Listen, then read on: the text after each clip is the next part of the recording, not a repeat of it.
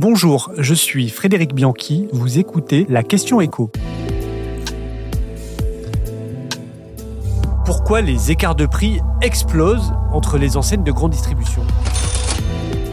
Après l'énergie, ce sont les produits de grande consommation qui n'en finissent plus de flamber dans les rayons de nos supermarchés. Selon le panéliste IRI, en novembre, les prix ont encore progressé de 12%. On est vraiment loin de ce plateau de l'inflation qu'on attend.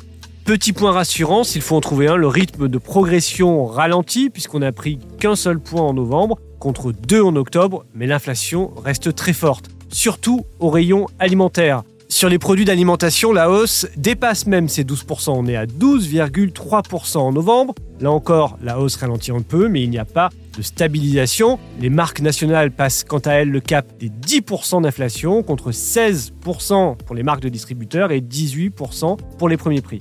Et cette hausse des prix concerne toutes les enseignes, mais dans des proportions bien différentes. Les écarts de prix entre les chaînes de magasins n'ont jamais été aussi importants. Il est actuellement de 26% entre les enseignes les moins chères et les plus chères, ce qui est un record absolu. En général, il tourne entre 8 et 15% maximum. Concrètement, cela signifie que votre chariot de course de produits de marque nationale que vous allez payer 100 euros chez Leclerc, vous le retrouverez à 126 euros par exemple chez Casino.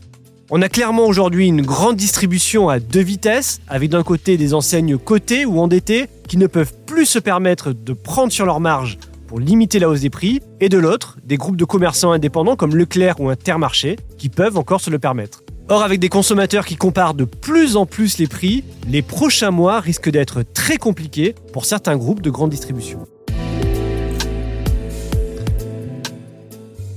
Vous venez d'écouter la question écho, le podcast quotidien pour répondre à toutes les questions que vous vous posez sur l'actualité économique. Abonnez-vous sur votre plateforme d'écoute préférée. N'hésitez pas non plus à nous laisser une note et un commentaire. À bientôt